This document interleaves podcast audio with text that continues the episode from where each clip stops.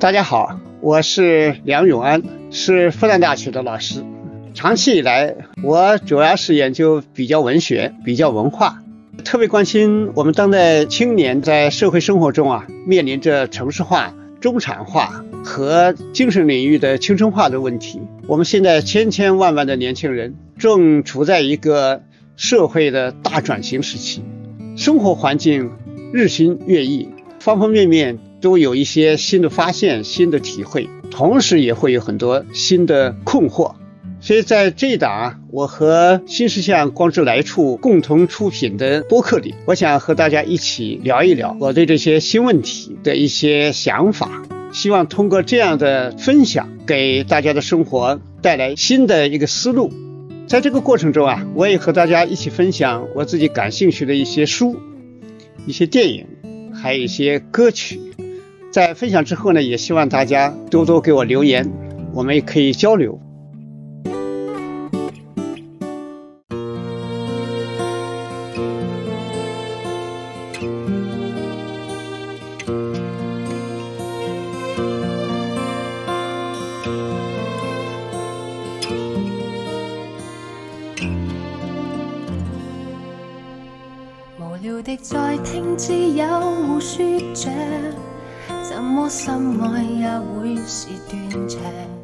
上周末啊，正好是情人节，我和大家聊了聊爱情中身在福中不知福这个话题。那一期啊上线之后，就看到一些评论，还有那个私信啊，就很多人说啊，你这么总是讲这个恋爱中的人的事情，那能不能讲讲我们这些单身人群呢？就看看我们这些单身狗啊，哎，能不能呃快乐的生活，过一个有质量的单身的日子？其实我一听这个，还真的是一个很大很大很大的问题。从全世界来看，这个单身呢是越来越成为一个人类的主要的生存方式之一了。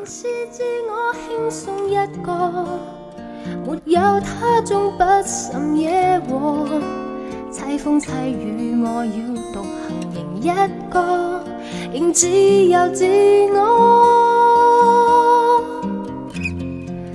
单身的我。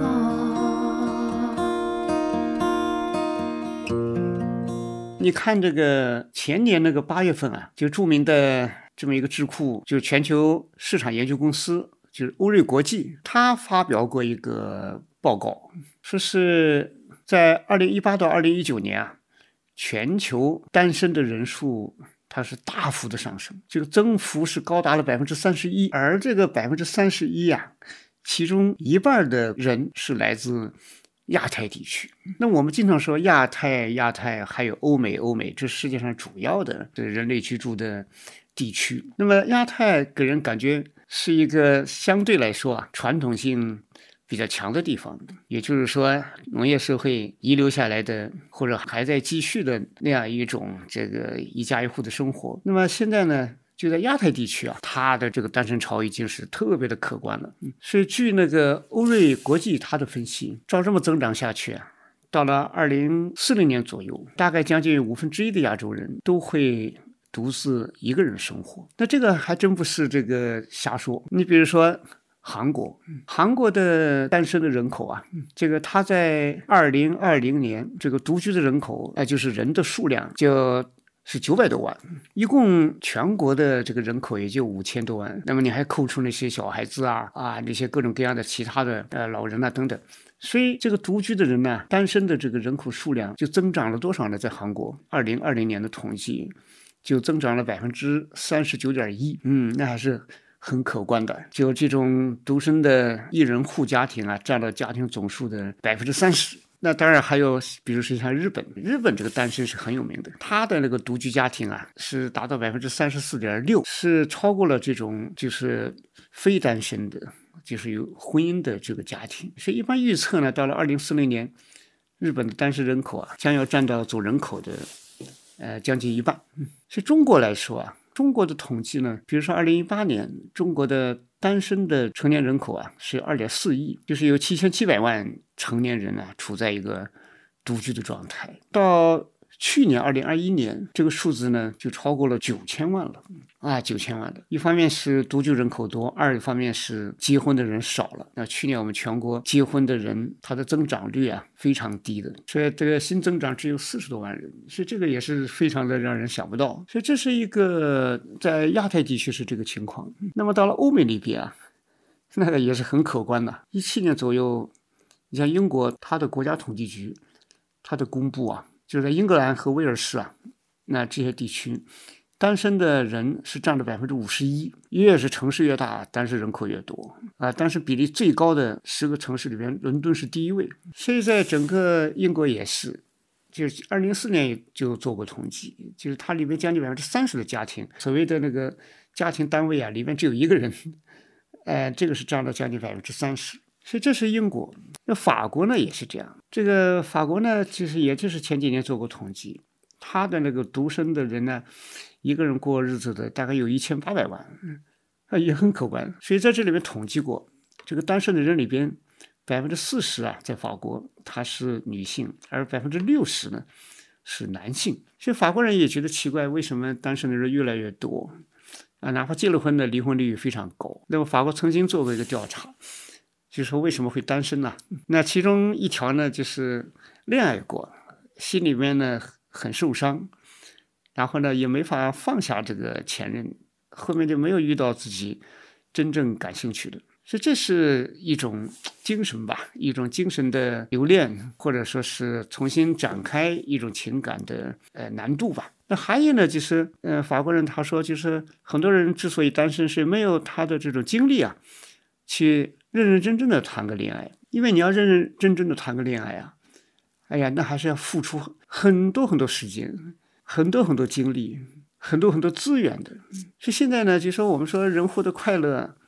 那可以打游戏啊，可以追剧啊、追星啊等等。所以这些东西呢，相反很容易，比追一个人呢，那真是呃轻松太多啊。还有各种变幻无穷的东西啊，变幻无穷的。所以这一点上，法国人他。看的就说为什么单身多，就是不愿意费这个劲了。那这里面当然是可能我们说从人的人性分析啊，男性女性也有很多差异，所以你要去认认真真的谈个恋爱，那还真是不容易的。你比如说从恋爱心理来说，就是一个男生喜欢一个女生，他自己这个男生自己也不错，女生看起来对他也很有心意吧，那他他就希望这个事情简单一点，哎，我向你表白。哎，然后呢，你就能答应我，也不是个坏人嘛。那么大家就开始百分之百的一起开始一个新的爱情生活，啊，去然后组织家庭。但是呢，这是男性的想法。但是女性呢，她往往她在听到男性的一种表达的时候，那她不是说是像男性这种思维，哎，我然后我马上就答应，然后我马上就跟你。一般是来说啊，就像我们在整个世界的。动物界都可以看到，就是雌性啊，动物里边也是，它都要考验你一下，哎，然后呢，让你啊不停的有个表达，啊，看你表达出这种情感有多深了，那才有一个判基本判断，有了这个基本判断呢，才决定到底是不是真的跟你啊一辈子在一起，所以他就会有这么一个滞后。所以我看有个美国有个研究，就说女性她对爱情的这种心理啊。就是他做一个决定的话，一般是比男性呢要迟七个星期。但是在我们今天这个就是快节奏生活里边，那男性他跟以前的男性不一样啊。以前的男性，比如说，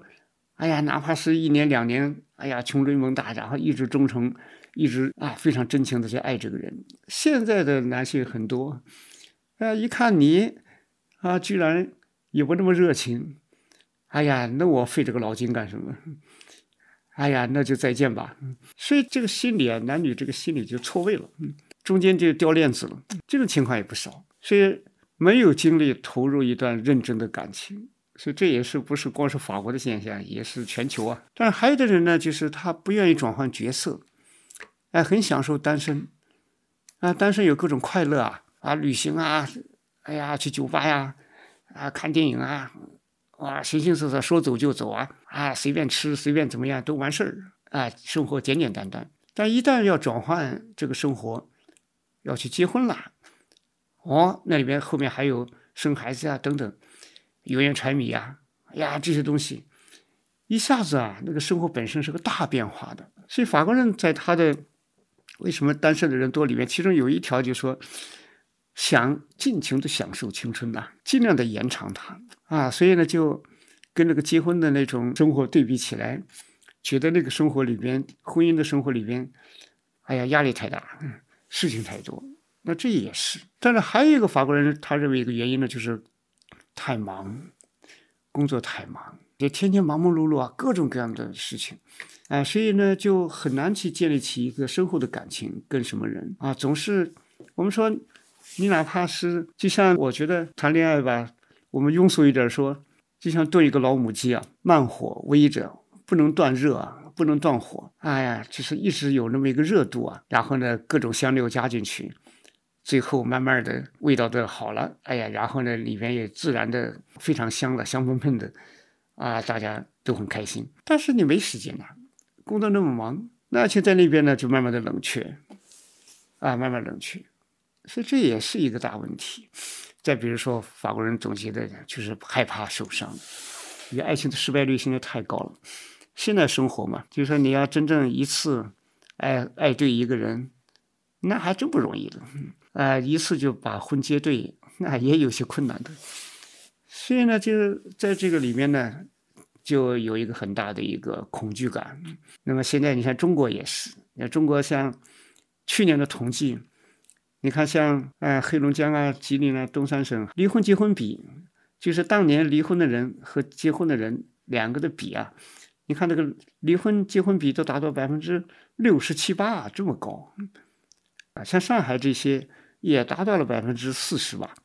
所以你要不要冒这个险？嗯，在全世界来说，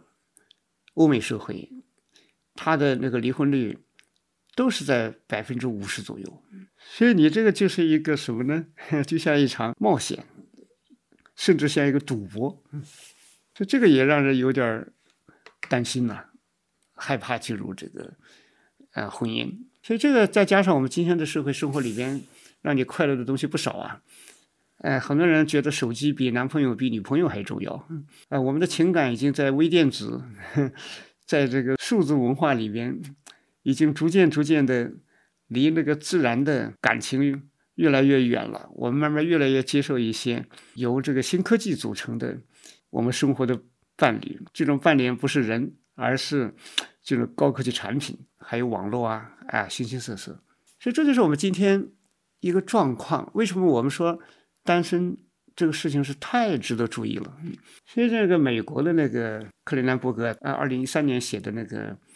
单身社会》，哎，他里面就讲得很清楚，就说在这个里面呢，他就意识到一个一个历史的趋势，人类正在进入一个单身社会。就据他的统计呢，就是一九五零年代啊，那个时候美国人只有百分之二十二的人是单身的，但是在现在的美国。就是他写的这本书是二零一三年写的，就超过一半的美国人是单身生活，所以这个比例是非常高的，哎，是它超过了我们传统意义上的所谓的核心家庭，就是夫妻带着自己的孩子，就是这个，它的从家庭户数上来看，就是单身的。这样的人构成的一户，他的在美国社会，他超过了那个啊父母孩子组成的这个家庭的数字。所以这个不是说是因为发生了什么灾变啊之类的，而是是一个趋势。而且呢，现在逐渐的在这个社会生活里边形成了一种，就是单身生活的文化。比如说，单身的人他们之间啊，经常会聚会啊，啊去远游啊，去健身呐，还有参加各种艺术活动啊，啊听音乐会啊，看书店呐。哎，还有各种什么交流会啊、演讲会啊等等，全世界还有很多公益活动，里边也有很多单身人士非常活跃。所以这就是这个世界的一个趋势吧，它的一个变化。所以这是我们在生活里边，就是为什么在我们今天的中国，哎，我们是一定要重视这个问题了。这不是说作为一个负面来重视，而是说要它变成一个非常突出的现象，构成我们社会生活基本的那一个构成了，就是跟那个。婚姻的那个人口、那个家庭和单身的这两个几乎慢慢的按照现在欧美这个趋势，慢慢就开始并立了。所以这里就带来一个问题，就是我们如何能过一个美好的单身生活？也就是说，高质量的单身生活，有幸福的、有快乐的、有价值的这样的单身生活。所以这就是我们今天为什么要谈谈这个问题。就在现实社会里边啊，尽管单身的人很多，但是单身的压力也很大。所以很多网友啊，在我那个情人节的那个下面有也有人他留言呐、啊，他就说，哎，说世界上总有情人节，可是没有单身节。这个单身呢，好像就变成了一种贬义，所以特别期待这个世界有单身节。虽然也很期待纯真的爱情，但是可能这辈子呢是遇不到，可能呢就单身到老。所以呢，在这个社会氛围里边呢，就觉得很累。所以这是一位网友他这么说，还有一个网友呢，就他的网名是黄小聪，所以他就说啊，作为一个已婚人士啊，他也祝愿单身人士早点找到幸福。他觉得单身呢是不幸的，那自己呢是幸运的。说呢，这个一个人是一种孤独，那么两个人呢是三种孤独。所以这个他那个感觉也是很有意思，就是他们其实这里面都提到，就是让人感觉到一种目前为什么单身有压力呢？其实这里面就包含着某种来自传统的哎这么一种偏见，就觉得单身呢是一个很边缘的人生，是一个是一个很荒凉的这么一个生活。其实你看，二零零三年，就日本有个美女作家酒井顺子，就她写了本书，叫《败犬的远吠》，就失败了的狗啊，它的远吠啊，那种远吠我们知道啊，就是一种哀鸣。所以他那个里边分析日本社会里边，他有个作为一个女作家，她觉得女人的一生里边，其实很大程度上就是一个婚姻的竞争，看谁能找到优质的丈夫。所以它里面就讲了个大龄的未婚女青年呢，那都是败犬，就是失败了的狗，变成汉语翻译过来也就是丧家之犬。哎，后来就是那一年，这个丧家之犬就这个败犬还变成了日本的年度流行语。哎，所以他觉得一个女人，哪怕你美丽啊又能干，但是你到了适婚年龄呢，还是单身的，那你就是一只败犬。那如果是平庸而又无能的女人呢，但只要结了婚，生了孩子，那就是一只胜利的犬。就是这样一个说法，充分的有一种历史以来的这样的一种这个定论一样的。其实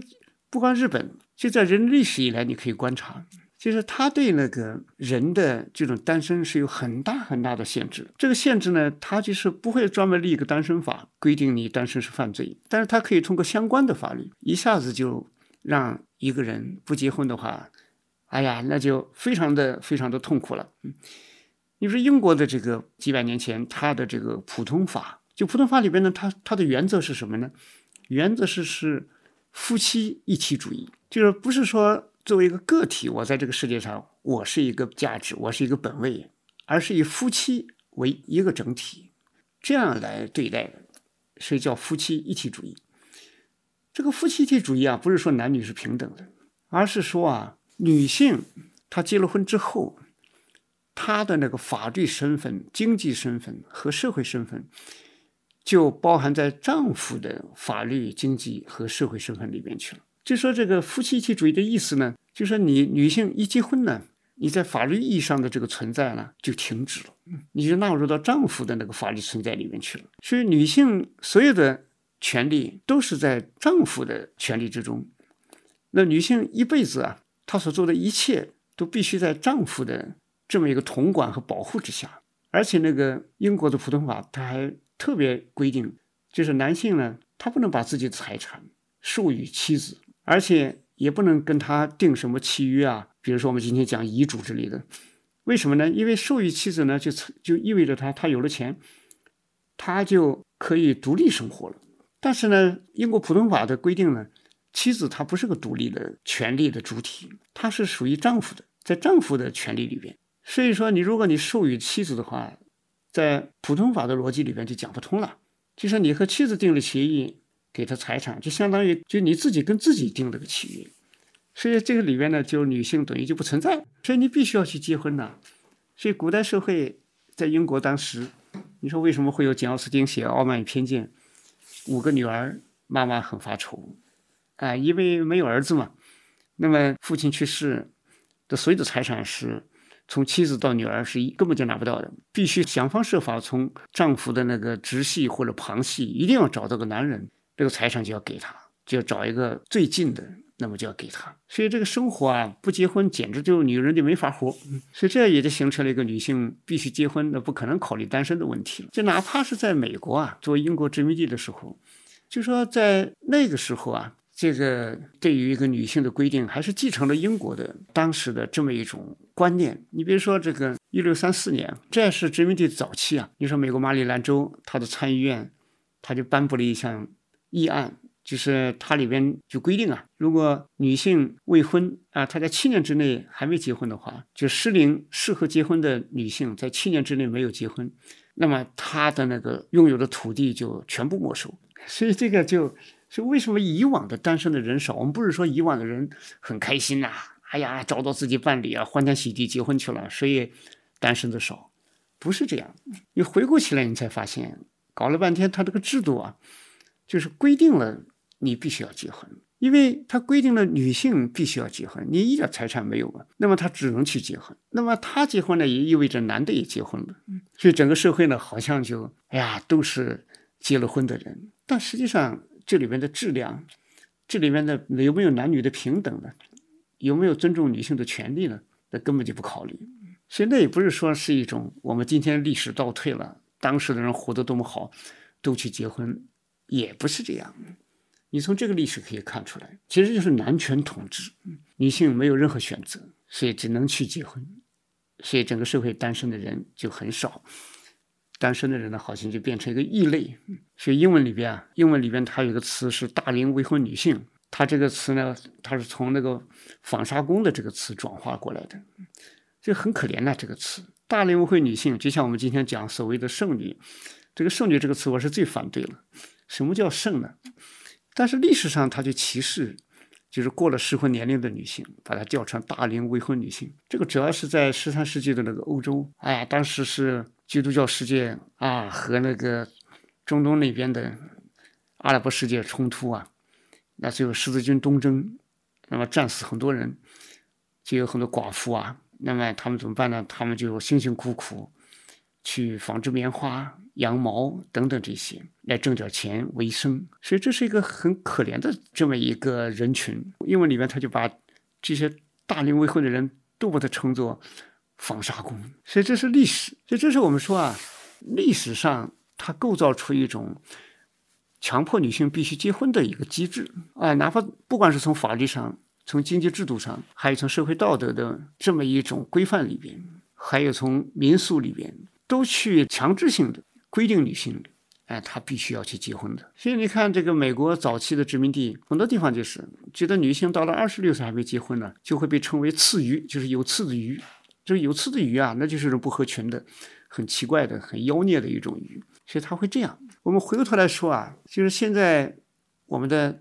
单身的人多了，它不是不正常，它是社会更自由、更以人为本啊，更加的有一种我们的生活的那种选择权。所以这时候单身问题就突出出来了，它就一家伙就是被历史压制住的那一部分出来了，再加上我们现代生活的紧张感。快节奏，然后呢，这个物质生活提升之后，人的精神的内部的这样一种细致度、敏感度、展开度都大了。然后呢，男女谈恋爱的时候，相互的这种契合度不像原来那么简单。像中国农业社会，一个女孩子看到一个男人勤劳啊、忠诚啊，然后呢，道德很善啊，那就行了。那现在可不是这样，丰富的生活。造成了人和人之间很大的差异，所以我们说自己能喜欢一个什么人，其实他要一种精神品质、一种趣味儿、一种气质等等。所以这个呢，也是一种现在的发展啊，这个它会造成了现在男女相爱的难度，所以这样哈也形成了一种单身人口增加的一个内因吧。所以很多人很忧患呐，很忧虑啊，觉得都单身怎么办呢？有的人忧国忧民呐，觉得哎呀不结婚哪来孩子呢？那国家没人口怎么办呢？啊等等。但我觉得这个问题呢，不要抱这种悲观主义的这么一种态度来看这个问题。其实呢，从历史来看，这个单身是一直存在的。你比如说，我们要注意到，你说欧洲吧，在这个历史上，你说那个基督教里面啊，包括新教，它里边的那个修女，在东方社会，比如说佛教，很多出家人啊等等，这群体其实都不少，但是它并没有说严重的影响社会一种人类的繁衍，或者是社会的这种持续的存在，人口的这种稳定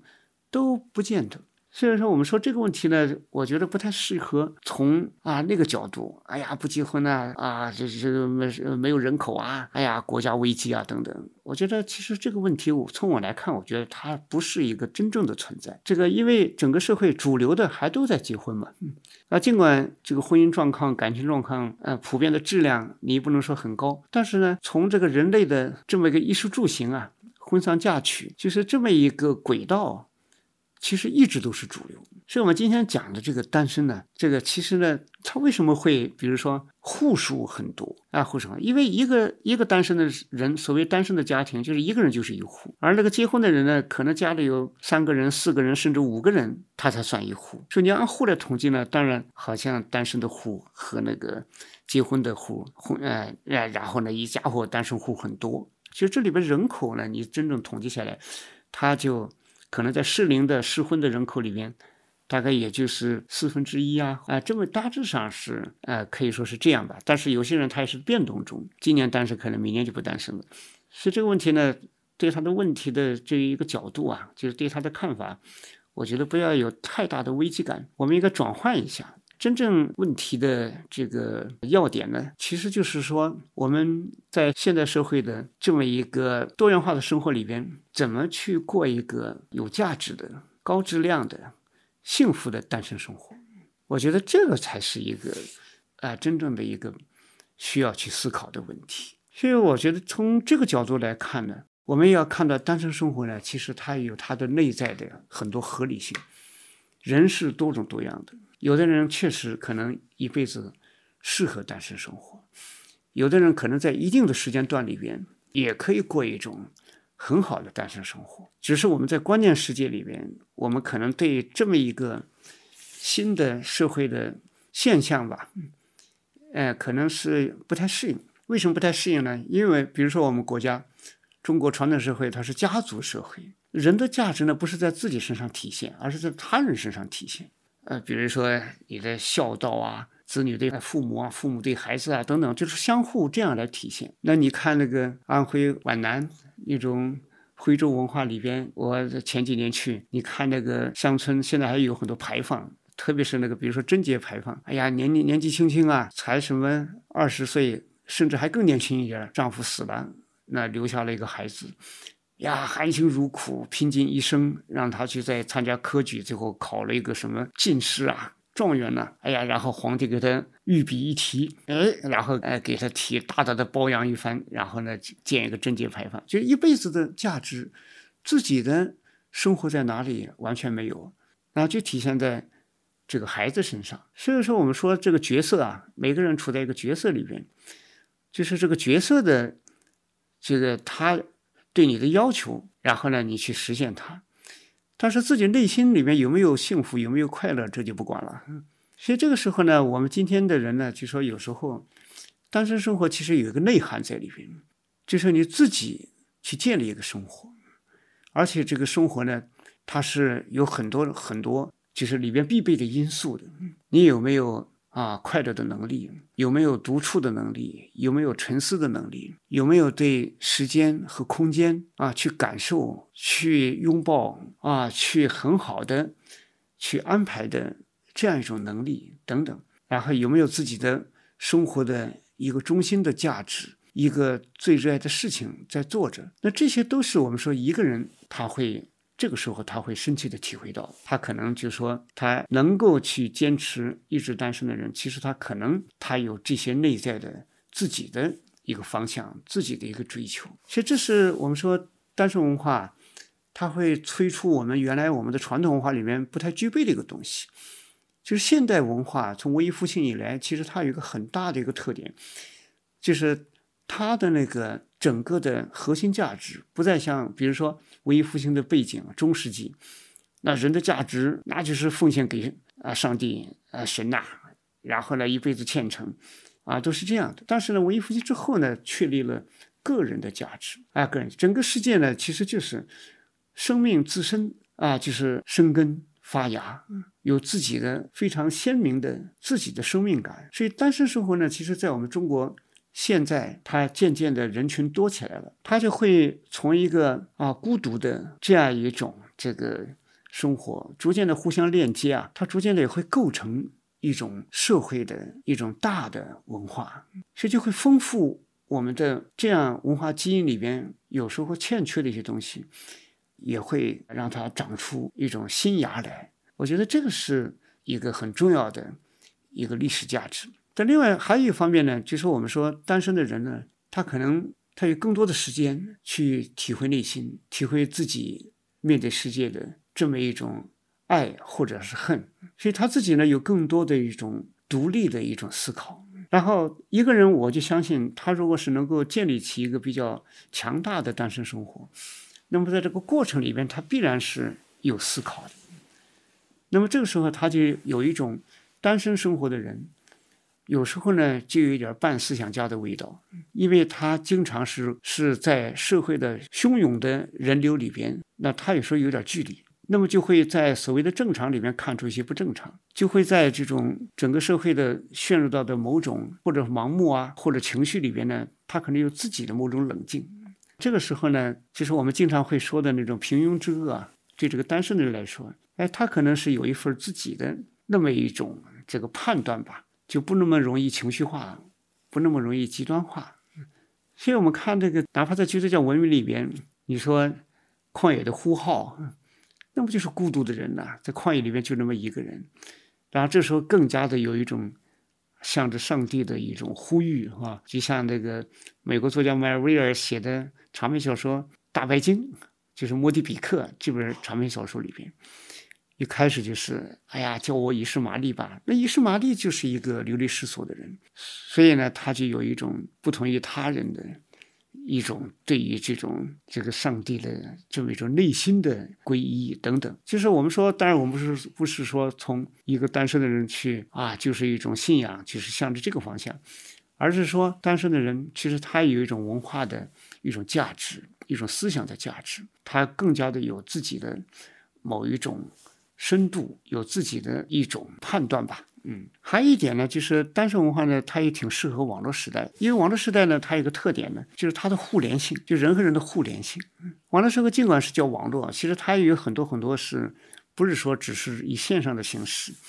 你比如说那个单身和单身的人之间呢，它会构成一些新的社会关系。你说我到西藏去。我就看到，哎，有一次我在那个就是四川和西藏的交界的金沙江的那个桥上，就看到五个初中生啊，他们相伴相约啊，徒步去这个拉萨。但我们知道，去西藏的那个路上的徒步者，其实呢，他们很多的路程呢是搭车的，大概整个路程里面可能人人不同吧，有的人可能百分之七十的路都是搭车的。所以那那几个中学生呢，他们路上也搭车。后来我问他们，你们是怎么认识的？搞了半天不是一个地方的人。这五个中学生啊，初中生，他们是在网上互相联系上的，就是甩想去西藏啊等等。但是我就看着这些中学生，哎，我就想很多年轻人，哎，他们就是一个人嘛，自由自在的，哎，然后呢，把自由分享，就放大这个自由，放大这个快乐。甚至去单身的人有时候约起来做个什么活动啊，远行啊，甚至公益呀，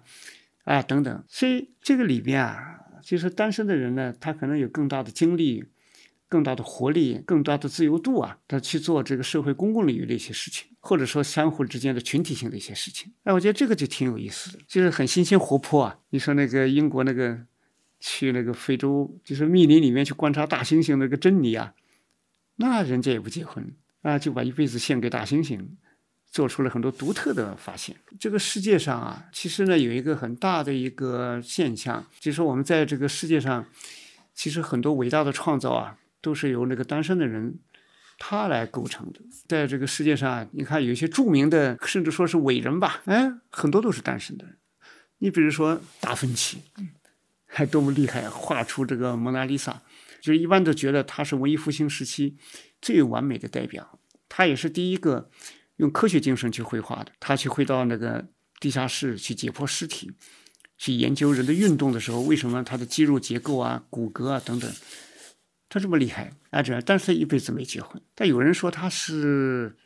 有点同性恋。那这个年代那么久了，其实我觉得也很难去确认吧。你再比如说，近代科学第一人牛顿，牛顿就是一辈子就是一个人，他整天忙着研究力学三大定律啊，万有引力定律啊，啊，光学啊，你看还开创了微积分呐、等等。所以这个。其实他忙的忙活的要命。其实这个人，你看他的这个单身生活，给人类带来的福祉啊啊，那也是不得了啊！你看，你这边说很著名的单身者，音乐家贝多芬，这个贝多芬多厉害啊！后来耳朵聋了还能作曲，哎，但是人家一辈子也是单身的。还有像发明炸药的这个诺贝尔啊，他的遗产变成诺贝尔奖，也是个发明家吧？哎，这个人，他他一辈子也是一个人。那还有著名的思想家，就哲学家，像康德。那康德呢？你看是号称是创造了哲学上的哥白尼式的革命的人物啊，那真是很厉害。看是近代哲学的这个嗯祖师爷啊，那也是一辈子一个人。你再比如说俄罗斯的伟大作曲家柴可夫斯基，他的那个什么悲怆啊等等，你像天鹅湖啊等等，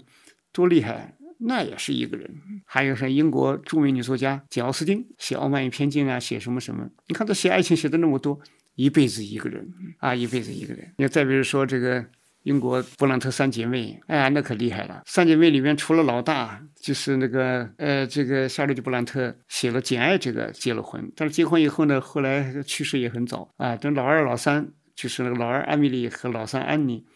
那一辈子都是。一个人，但那两个呢？这三姐妹情况有点特殊，都死的比较早。那个老大呢，还稍微长一点，老二、老三呢，都是在三十岁不到三十岁左右，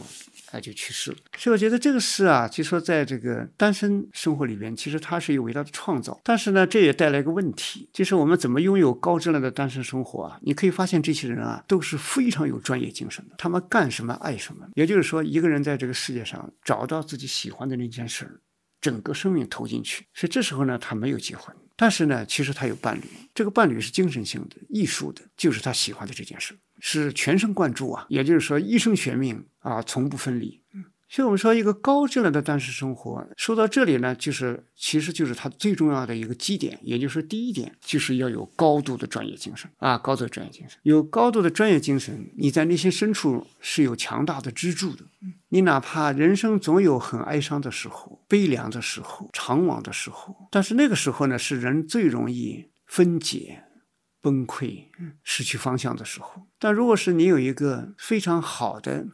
一个自己要做的事情，而且呢，你可以非常深入的去做这个事情，因为一个事情的魅力啊，其实在深入里边，在持续的坚持里边。你说一般这个事情做一做，你好像在做这个工作，你好像也喜欢，其实那是很表面的。一个有价值的事情啊，它是一个非常忠诚的伙伴，你投入多少，它就回报你多少。你很简单的说，像摄影。你拿着单反，然后呢，你仔细的琢磨它啊，从光啊啊，从那个镜头啊啊，从里边的那个画面的啊，那里面的构图啊、色彩呀，哎，里边的表达的人们的情感啊、人类的生活啊等等，那是里边是无限的，你是不可能是一步登天。你要一点一滴的去练的，而在这个过程里边呢，你和世界建立起一种新的关系。任何事情归根到底都包含着我们每一个人跟世界的关系。所以你在这个里边呢，精益求精的时候，其实你跟世界的关系是不断的获得一种不可分离的。一种深情，然后呢，你的劳动工具啊，你所这个在这个世界上去进行创造性活动的那这些伙伴们等等，这些都是你非常有感情。所以这些东西呢，它在你最困难的时候，你撇开那些烦心的事情，然后呢，你要安静，但是你真的要静下来，你必须是有一个热爱的事情，你才静得下来。它会给你温暖啊，它不是平面的，它是在你生命的过程里边。不断的在伴随你，所以时光都会回来。它是有温度的。一个摄影的人，那个相机，那些镜头，它伴随你走了那么多路，经历了那么多事情，看到那么多画面，它是跟你真实是一个多么难忘的、多么有温度的这么一个伴随呀。所以这一刻你会觉得，哎呀，就在你最无助的时候，就是你做的事情，它会支撑你。所以这时候，很多人是因为孤独啊。所以呢，就要找个婚姻，不是说是多么爱这个世界或者多么爱一个人，而是自己是个弱者，坚持不下去。所以这就是有时候呢，人就会在一个问题了，就表面上是找了个爱人，其实内心还是自己还是孤独的。我们说有婚姻的那种精神孤独，比那个一个人的孤独那可要糟糕得多，因为你要承担很多东西，你还必须要去维持那个关系，哎，那就苦了。嗯，所以现在为什么很多人婚姻质量不高啊，或者恋爱谈不好啊？嗯，因为你不是因为你是有燃烧的爱情，而是你不能承受孤独，你缺乏一个自己最喜欢的一个事情去做。而且呢，要持续的做，那么这样当然这个单身这个质量就很差。所以我觉得这是一个高质量的单身生活，它必须具有的这么一个专业的精神。第二方面呢，我觉得一个高质量的单身生活，一定要有对爱情的信仰，不是说啊啊我们有厌男症啊、厌女症啊，所以我们要单身，不是这样。很多人一辈子单身，是因为没有遇上自己最爱的那个人，所以他呢坚持了这么一个感情的标准，坚持了爱情的这么一种神圣性，所以没有遇上就没遇上，那么就一个人了。所以这样的话，其实这种人呢，我觉得他就是心里边有个爱人的，他不是孤独的，不过就是爱人没碰到，是在心里。那么这个人呢，他如果是这么一个人的话，也就是说他对爱情有这样一个坚持的话。他就有一种生活的品质，那么在生活的其他方面，他也会有某种因为这种情感的单纯性而形成的这么一个精神的格局。所以就在这个过程里边呢，他会有自己的一个精神的标准吧。那么整个人生呢，就会有一种质量。最怕的是什么呢？就是一个单身的人对爱情没有信仰。那么有时候呢，就在某种状态下。可能生活的选择啊就会紊乱，就会有一种随机性，就有一种难以把持的东西，或者说就有一种很涣散的、随机应变的东西。那么这样的一个人的生活呢，就是所谓的单身呢，他就像一滩稀泥啊，可能随着各种不同的条件变化，就保持不住自己那么一个好的生活结构。你说古代著名的这个典故“坐怀不乱”，你说这个刘夏惠冬天过城门洞。看到个女子冻僵了，把她抱起来，抱在怀里，坐在那里暖了她一夜。天亮了，女子醒了，很感谢他，两人挥手道别，说这个柳下惠是真君子啊，坐怀不乱。但是后来这个故事延伸到后面啊，就到了就是汉朝，这故事呢又延伸出另外一个故事。你说那个一个女子冬天下着大雪，回到自己的住处，她自己是一个人，忽然看到自己的房子啊塌掉了，被那个大雪给压塌了，她就敲那个。旁边这个邻居，那也是个单身男子，去敲他的窗啊。单身男子被他敲醒了，问他干嘛？他说房子压塌了，没地方住，今晚上到他这来住。男子一听吓坏了，就说是：“哎呀，我只有一个薄毯子，你来了，哎呀也不能保暖啊。”后来女子说：“那我们俩就靠在一起，拿一个毯子裹着，先把这一夜过掉。那第二天呢，他就可以去另外想办法。”哎，这个男子说了一句话，我觉得说的很好啊。他说：“你不能进来，这个男女不不适合。”夜里边这样在一个床上，结果女子就说：“你难道没听说坐怀不乱的故事吗？人家刘孝惠就能做到，那又怕什么呢？我就进去坐在那里，只要心不乱就行。”这个男子就说：“啊，刘孝惠是刘孝惠啊，他能做到抱着那个女孩不乱，我呢只能做到不让你进门。”哎，这个话说的就很有意思。就说这个故事啊，我觉得还是挺挺有趣。就这个男子呢，他不是个随便的人，就不是说他一辈子。不喜欢女性，而是说呢，他对这个隔壁这个女子没有内心的心动和感情，以后呢也不想结婚，所以呢就不乱，就不能让她进来，一进来呢就把持不住了，这就是人性嘛。人性很单薄，所以就一定要个把门的，把他关在门外，不让他进来，这样维持住自己的一个生活的他的一个良好的样态吧。啊，或者说就是不至于混乱。你想想，如果把他放进来了，真的有事儿，那后面就要各种各样的事情就来了。所以我们说，在这个单身生活里边，坚持对爱情的信仰，那么就避免了很多混乱，避免了很多突发的啊，然后呢，忍着这种苟且的事情。我觉得这个也是一个高质量的生活的一个要点，就是有一种品格。就比较高贵的品格，有一种自持的能力，这个就比较高了。我因为我看呐，很多人的单身生活变得有点儿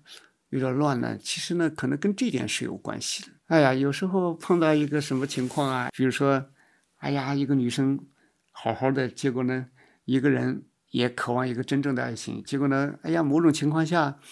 啊，心情有些不好啊，或者一下子有一个什么人。啊，来给他表达一点温暖呐，等等，啊，然后一下子就那么一恍惚间，哎，好像就在人生最软弱的那一刻，做出了啊最不应该软弱的决定，好喽，一下子就在一起了。就像以前有个长篇小说，那个小说里边呢，就写一个男人他要结婚，他应该去海的那边接那个新娘子，结果呢，他这边太忙了，那是民国时期，他太忙了，他就拜托他的一个特别要好的兄弟、好朋友，那个好朋友正好从海的那边要过来，也要坐船。他就拜托他，哎，跟他的女朋友、未婚妻一起过来。结果呢，因为那个船票啊，这个航船都是这样嘛，他也不分男女。那么这个男的呢，这个他那个朋友就和那个男人的未婚妻啊，就在一个舱室里面。这个后半夜，结果这个男人就跑到这个这个女孩子的床上来。这女孩子就那一恍惚间呢，就也没有拒绝。所以最后呢，你看真正到了海上了这边岸的时候，这个婚也结不成了。那女孩子呢，自己也觉得，哎呀，内心深处也觉得不知道是个莫名其妙的，为什么会有这么一种变化？这个生活就乱掉了。如果是这样一个精神状态，那个单身生活呢，就是整天是脑子都是飘的，哎呀，整天是在不同的那种诱惑和感觉里边啊，那种四面八方的分裂。那这个单身生活肯定是过不好的，所以心里缺一份安静吧，缺一份淡定。所以你不可能像一个独立的树在旷野里边能迎接各种风雨。那就不可能的，所以这是一方面。还有一方面呢，我觉得要有个高质量的单身生活，就是一个人一定要有个丰富的精神世界。因为这个世界啊，确实是万物有灵啊。我是非常的崇仰自然的智慧的。今天在整个世界上生存着的东西啊，它都是有自它的一个生存的理由的。那一个小小的鸟啊，一棵草啊，一朵什么花啊，或者一种什么树啊，一种什么果啊，都是在。无数的这个物竞天择里边，在这个多少多少年的，你看地球都四十多亿年了，就是在这个过程里边，它生存下来了。嗯，就每个人呢和这个世界都是连通的，所以花开花落啊，路上匆匆行走的各种人，其实呢都是同时代人。比如说一代人吧，就是我们今天能看到的所有人，就是说到底了，最多就是。放把时间维度放大到啊，哪怕就放大到一百三十年吧，就是你看到的这些人，其实都要消失的。所以呢，你看这个世界啊，我们是就内心世界一定要丰富。所以你看到一棵树，你也要尊敬它，因为到时候你没了，它还在。有的树啊，哎呀，你像云南。一些老茶树都五百年了，五百年啊！哎呀，多少人在树下走过啊，然后呢又消失。所以，我们在这个世界上要深情的爱这个世界。所以，这个爱是一个很广义的词，就说你没有遇到你真正内心特别特别深爱的那个人，但是你要爱这个世界。这时候不是说你没有恋爱，你就一片荒凉，那当然你就这个单身生活就很苦了。但是你没有遇到一个爱的人，但是你这个世界还是很很美好，哎，那就对了。所以这时候呢，就说我们不可能去了解这个世界上所有的东西，但是呢，你要有一种兴趣吧，嗯，对世界的某种关注，就是话就说简单一点的话，就说某种爱好、喜好构成你的这个跟这个世界的一种相互的拥抱。你说我在日本教学那几年，我看他的那个书店里边，各种书店里边有一个门类啊。你比如说火车这个门类，日本人很喜欢这个火车，所以关于火车的书特别多。什么废弃火车、绝景，就是废弃呢，就是那些已经废掉的哎铁路线。他明治维新之后修了那么多，大概是一八七几年之后开始修铁路，修了那么多。那么后来随着啊社会发展、经济发展，有些线路就已经技术太低或者怎么样就废掉了。但是这个废掉呢，它里面也有沉浸着。那么多时光，那么多历史记忆，所以很多地方都保留下来了。有的人专门就喜欢去看那些废弃的铁路。其实人是人，在这个世界上，你只要关注一个点，那就是无穷啊。它的来龙去脉，它的什么什么，那就不得了。我在那个浙江宁波慈城那个镇，我看那个文化馆的那个老馆长，哎呀，他最关心的是什么呢？他最喜欢酒瓶子，全世界的酒瓶子，各种各样的酒瓶子。收集酒瓶子，酒瓶子里面有商标啊，有制造啊，里边有各种各样的那种艺术设计啊等等，哎呀，也是乐此不疲，所以说很很有意思。这世界是连通的，哎，我们爱一个东西的时候，你会在这里面体会到人的喜怒哀乐，是会理解人的荣辱浮沉，多少多少这里边的悲欢呐，真的是我们只是暂时。借住在这个世界上，所以你感受这个世界，就像李叔同，他最后出家啊，最后他圆寂，在圆寂之前写下“悲心交集”四个字。所以就说，我们说高质量的单身，一定是情感丰富、精神丰富，哎，然后呢，有一种爱世界的能力，哎，有这个读万卷书啊，行万里路的这么一种热忱，不是关在房子里边，在那里整天长吁短叹，嗯，那这种单身是肯定不行的。所以我特别钦佩像康德，一个人在这个格里斯堡那么一个，就现在是俄罗斯的那个加里宁格勒，二战之后把他从德国割出去了，原来是东普鲁士。啊，他在那那个小城里边啊，研究哲学，每天准时下午三点去准时去到邮局取信件，那么安静的一个人，但是内心深处啊是刮着一种思想风暴，是革命性的哲学家。我们当然不可能每个人都像他那样。你说他对世界还是很有深情啊？你看那个《康德传》，我特别感动的一段，他就是在路上一个草地上的小路走，两个女性从那边走过来，风一吹。把那个女性的帽子吹掉了，吹到草地上，在地上翻滚。哎呀，康德一看到，看着是一个瘦瘦的啊，一个目光深邃的哲学家。一看到那个草帽在草地上跑，快步的追上去，然后把它捡起来，拾起来之后呢，不是说直接还给那个女士，而是从草地上精心的采了几朵花，插在草帽上，非常亲切的还给那个女士。所以这就是我们说人的内心是非常温暖的，很有柔情的。就这样的话，你生活里面不断的就获得一种正反馈，你善良的对待这个世界，世界也善良的对待你。所以说你单身，但是你不凄凉，那这样就很好。所以说啊，就说你有时候会孤独，但归根到底，你还是拥有世界的。所以这就是一个高质量的单身生活，它必须具备的呀一种情感和内心吧。啊，今天呢，就是如何有一个高质量的单身生活这个话题啊，其实还可以谈太多。那我们就时间也不多了，我们就先谈这些。不知道大家啊，这个生活状况怎么样？不管怎么样，不管你是在婚姻中啊，或者在恋爱中啊，还是单身的，都特别的祝福大家能够过上自己想要的生活啊，过得快乐，过得有价值，过得有一种内心的坚定感。最后呢，我还是送给大家一首歌。今天想给大家分享的是日本女歌手啊，熊木杏里在她的那首《风的记忆》。为什么推荐这一首呢？因为它里边的那个对世界的感觉啊，一个年轻的女孩子，她对生活啊、生命啊，那种很广大的，但是又特别的有温度、细腻的。呃，温柔的那种心情，所以这时候呢，他是你看这个表达出了一种对自身生命的热爱，同时呢，这个热爱里边呢，又有一种跟世界的最美好的那些景象啊，那些这个世界的啊色彩呀等等啊，阳光啊、海水呀等等这些东西，鱼儿啊、梦想啊等等，是是这么一个交融的，又特别特别深远的、开阔的一个世界。所以这就是我们面对。生活应有的一种态度，所以他这个歌词里边写的就非常的有诗意啊！啊，他说：“蓝色的地球在我的心里捧起夜空中的满月，大地的鲜花在我的心里升起了不落的太阳。”歌词里边也有一种爱情的向往吧，哎，但是呢，同时呢，又有自己在广阔的世界里面的那一种自由感啊，就说与人邂逅啊，总会伴随分别的海上晚风。乘着风越过海洋，你成了我追逐的宝岛。小小的梦想，就像成群的鱼儿，横穿过整个季节。对，我觉得这个是，哎呀，非常的有一种美意吧。然后呢，他说，在不断感受的季节里，继续明天的旅程，献给我最爱的人以及所有关心我的人。等等，所以这个情感啊，非常非常的广阔。啊，它不是一个很小很小的小情小感。啊，不是那种就是很浅的那么一种心悦，我也还是很喜欢这种，就是我们说一个人面向面对广阔的这么一个世界的时候，满心的那么一种这个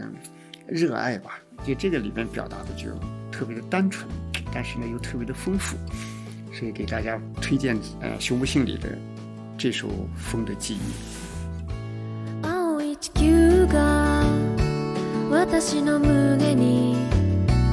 夜に浮かぶ満月をくれた。大地の花が私の胸に沈まない太陽をくれた。人と出会